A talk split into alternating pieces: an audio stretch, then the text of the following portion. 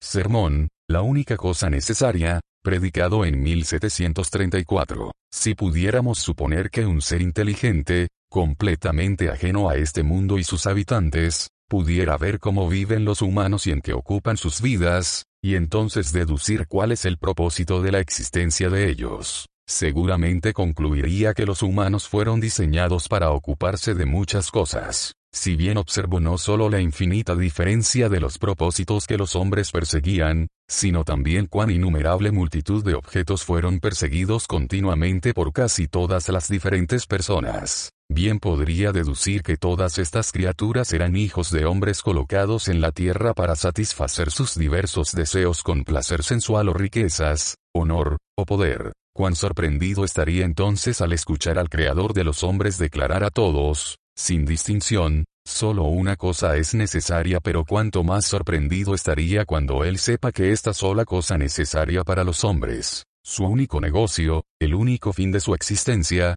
no era ninguna de esas cosas por las que los hombres estaban preocupados, ninguno de todos esos fines que perseguían, ninguno de todos aquellos negocios en los que estaban tan comprometidos, que llenaron sus corazones y emplearon sus manos. No, no solo que era un fin distinto, sino contrario a todos ellos, tan contrario como la luz de la oscuridad, el cielo del infierno, el reino de Dios del de Satanás. El único pensamiento que este ser inteligente podría formarse a favor del hombre es que éste tenía demasiado tiempo a su disposición, y que por lo tanto, los hombres se dedicaron a jugar unas pocas horas, porque tenían asegurados miles de años para trabajar. Pero cuánto se sorprendería, más allá de toda imaginación, cuando supiera que estas eran criaturas de un día, que como ayer surgieron del polvo, mañana volverían a hundirse en él, que el tiempo que tenían para su gran trabajo no era un mucho, sino apenas un momento, y, sin embargo, no tenían forma de asegurarse de no serían arrebatados en medio de este momento, o incluso,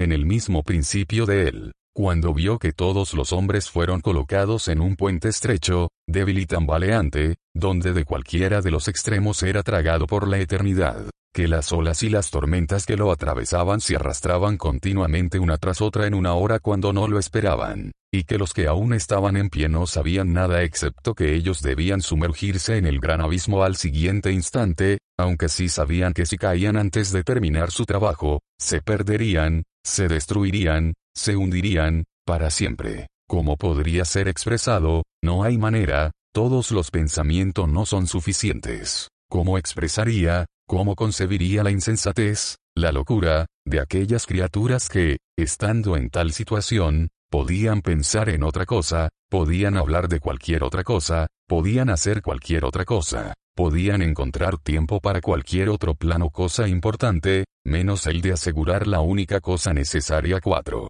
Por lo tanto, no es un trabajo inadecuado para nosotros, primero, observar que es esa única cosa necesaria, y, en segundo lugar, considerar algunas de las innumerables razones que prueban que esto es la única cosa necesaria. En primer lugar, podemos observar lo que es esta única cosa necesaria, en la cual, es cierto, muchas otras cosas están comprendidas, como lo son todas las obras de nuestro llamamiento como cristianos, es decir, cómo vivimos y nos conducimos en el mundo, de tal manera que quien descuida esto, descuida la única cosa necesaria. Y, de hecho, avanzar hacia la única cosa necesaria no puede llevarse a cabo de otra manera que procurando que todos los asuntos de nuestra vida cristiana se organicen y ejecuten de tal manera que apunten hacia nuestro gran trabajo, es decir, la única cosa necesaria que debemos perseguir. Ahora bien, este gran trabajo, esta única cosa necesaria, es la renovación de nuestra naturaleza caída. A imagen de Dios fue hecho el hombre,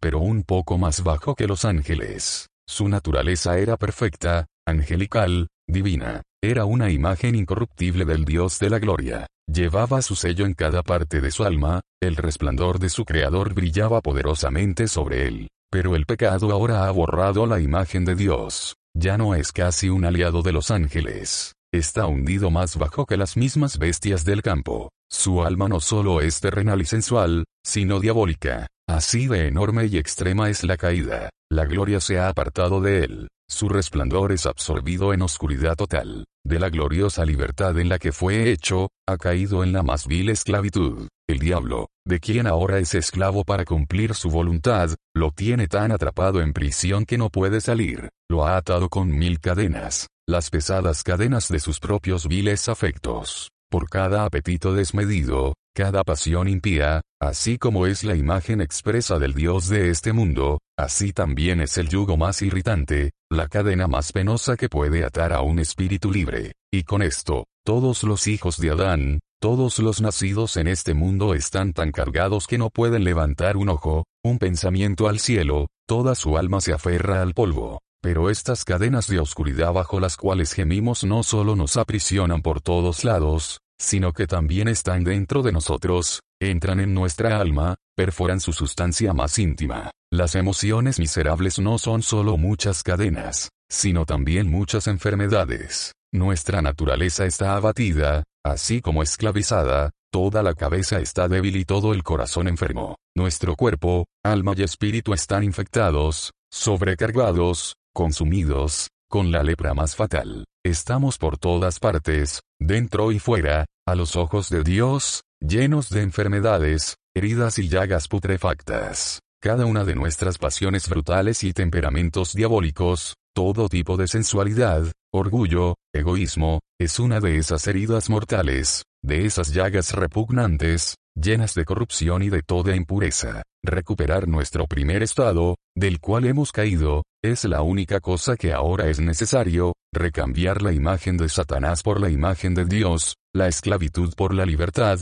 la enfermedad por la salud. Nuestro único gran negocio es sacar de nuestras almas la imagen de nuestro destructor, y nacer de nuevo, para ser formados de nuevo según la imagen de nuestro Creador. Nuestra única preocupación es sacudirnos este yugo servil y recuperar nuestra libertad nativa, desechar cada cadena, cada pasión y deseo que no se adapte a una naturaleza angelical. El único trabajo que tenemos que hacer es regresar de las puertas de la muerte a la sanidad perfecta, para curar nuestras enfermedades, curar nuestras heridas y eliminar nuestra impureza. En segundo lugar, consideremos algunas de las innumerables razones que prueban que esto es la única cosa necesaria, tan necesaria que solo esto debe ser tenido en cuenta y perseguido en todo momento y en todo lugar, no descuidando nuestros asuntos temporales, sino haciéndolos sirvientes de esa sola cosa necesaria, conduciéndolos de tal manera que cada paso en ellos pueda ser un paso hacia este fin superior. Ahora, que la recuperación de la imagen de Dios, de esta gloriosa libertad,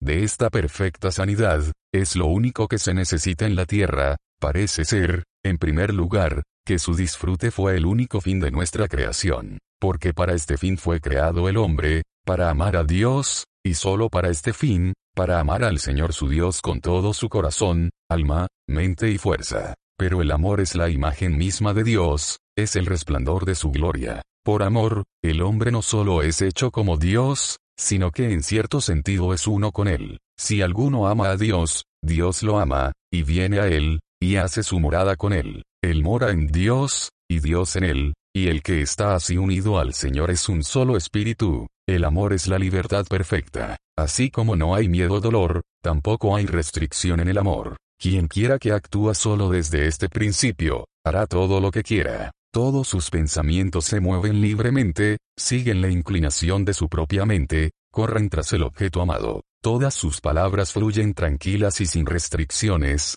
porque es la abundancia del corazón la que manda. Todas sus acciones son el resultado de una elección pura, las cosas que haría, esas las hace, y solo eso. El amor es la salud del alma, el pleno ejercicio de todos sus poderes, la perfección de todas sus facultades. Por lo tanto, dado que el disfrute de todo esto fue el único fin de nuestra creación, la recuperación de ello es la única cosa que ahora es necesaria. También, no puede ser esta la misma verdad, por tanto, que este fue el único fin de nuestra redención, de todo lo que nuestro bendito Señor hizo y sufrió por nosotros, de su encarnación, su vida, su muerte, todos estos milagros de amor se realizaron sin otro objetivo que restaurarnos a la salud y la libertad. Asimismo testifica del propósito de su venida al mundo, el Espíritu del Señor está sobre mí, me ha enviado a sanar a los quebrantados de corazón, a predicar la liberación a los cautivos, o, como lo expresa el profeta, predicar buenas nuevas a los mansos, vendar a los quebrantados de corazón,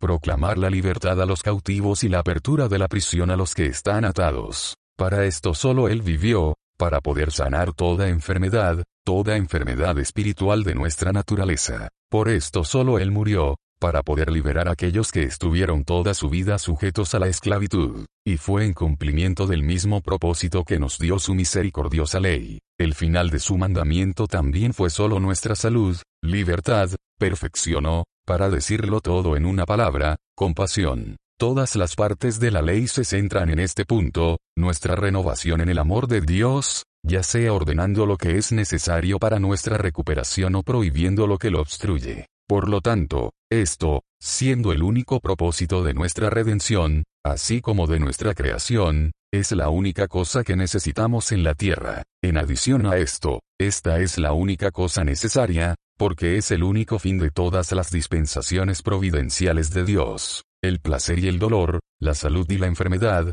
las riquezas y la pobreza, el honor y el deshonor, los amigos y los enemigos, son otorgados por su infalible sabiduría y bondad con miras a esta única cosa necesaria. La voluntad de Dios, al asignarnos nuestras varias porciones de todo esto, es únicamente nuestra santificación, nuestra recuperación de esa vil esclavitud del amor a las criaturas, al amor libre de nuestro Creador. Todas sus providencias, ya sean leves o severas, no apuntan a otro propósito que a este. Todos ellos están diseñados para destetarnos de lo que no es, o para unirnos a lo que merece nuestro afecto. Son agradables, entonces están diseñados para elevar nuestros corazones a los padres de todo bien. Son dolorosos, entonces son medios de desarraigar esas pasiones que nos alejan a la fuerza de Él, para que todos conduzcan de la misma manera, ya sea directa o indirectamente, ya sea por gratitud o mortificación. Para aquellos que tienen oídos para escuchar, cada pérdida, especialmente de lo que era más cercano y querido para ellos, habla tan claramente como si fuera una voz articulada del cielo, hijitos, guardaos de los ídolos. Todo dolor grita en voz alta, no ames al mundo, ni a las cosas del mundo. Y cada placer dice, con una voz suave y apacible, amarás al Señor tu Dios con todo tu corazón. Para el mismo fin están todas las dispensaciones internas de Dios, todas las influencias de su Espíritu Santo, ya sea que nos dé alegría o tristeza de corazón, ya sea que nos inspire con vigor y alegría, o si nos permite hundirnos en el entumecimiento del alma, en la sequedad y la pesadez, todo esto tiene la misma visión, a saber, restaurarnos a la salud, a la libertad, a la santidad. Todos estos están diseñados para curar esas enfermedades innatas de nuestra naturaleza, el amor propio y el amor del mundo. Todos ellos son dados junto con el pan de cada día de sus dispensaciones externas, para que podamos convertirlo en un alimento adecuado, y así recuperar su amor, la salud de nuestras almas. Por lo tanto, la renovación de nuestra naturaleza en este amor no solo es el único fin de nuestra creación y nuestra redención, sino también de todas las providencias de Dios sobre nosotros, y todas las operaciones de su Espíritu en nosotros. Deben ser, como la sabiduría eterna de Dios ha declarado, la única cosa necesaria. Finalmente, una exhortación. ¿Qué gran razón hay, entonces, incluso en el mundo cristiano, para reanudar la exhortación del apóstol? Despierta, tú que duermes, y levántate de los muertos no te ha iluminado Cristo, ¿por qué, entonces, te sientas a la sombra de la muerte? ¿Qué sueño es este que cuelga de tus sienes? ¿No sabes que solo una cosa es necesaria? Entonces, ¿qué son todas estas cosas? ¿Por qué tiene, sin embargo, ese pequeño lugar en tus pensamientos, el más pequeño participe de tus afectos, es el entretenimiento de los sentidos la única cosa necesaria, o gratificar la imaginación con objetos poco comunes, grandes o hermosos, nuestro Señor no dice eso. Dijo entonces que lo único es adquirir una fortuna o aumentar lo que ya tienes, te digo, no, estos pueden ser los pensamientos de aquellos que duermen, pero no pueden ser los de los hombres despiertos. Es para obtener honor, poder, reputación o, como dice la frase, para obtener preeminencia, es la única cosa necesaria ganar una gran participación en el más justo de los frutos de la tierra, el aprendizaje, no aunque cualquiera de estos a veces puede ser propicio, ninguno de ellos es la única cosa necesaria. La única cosa necesaria es simplemente escapar de la trampa del diablo, recuperar una naturaleza angelical,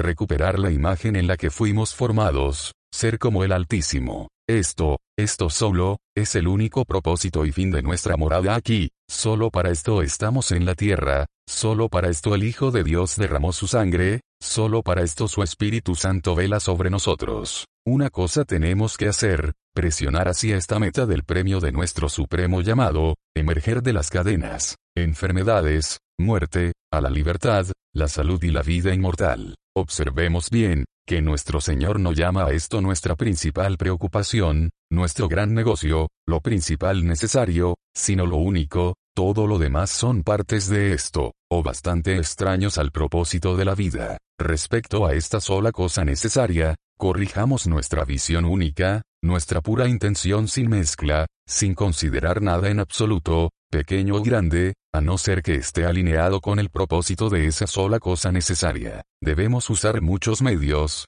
pero recordemos que tenemos un solo fin, porque mientras nuestro ojo es bueno, todo nuestro cuerpo estará lleno de luz, pero si alguna vez dejara de estarlo, en ese momento todo nuestro cuerpo estaría lleno de oscuridad. Sé entonces continuamente celoso de nuestras almas, para que no haya mezcla en nuestra intención sea nuestra única visión en todos nuestros pensamientos, palabras y obras, ser partícipes de la naturaleza divina, recuperar la medida más alta que podamos de esa fe que obra por amor y nos hace llegar a ser un espíritu con Dios. Yo digo, la medida más alta que podamos, porque ¿quién se atreverá a rogar por alguna disminución de la salud, la libertad, la vida y la gloria? Trabajemos entonces para ser perfectamente completos, para reventar cada cadena en pedazos, para lograr la conquista más completa sobre este cuerpo de muerte, la renovación más completa de nuestra naturaleza, sabiendo esto, que cuando el Hijo del Hombre envíe a sus ángeles para arrojar a los de doble ánimo a las tinieblas exteriores, entonces el de un solo corazón recibirá la única cosa que buscaba y brillará como el sol en el reino de su Padre.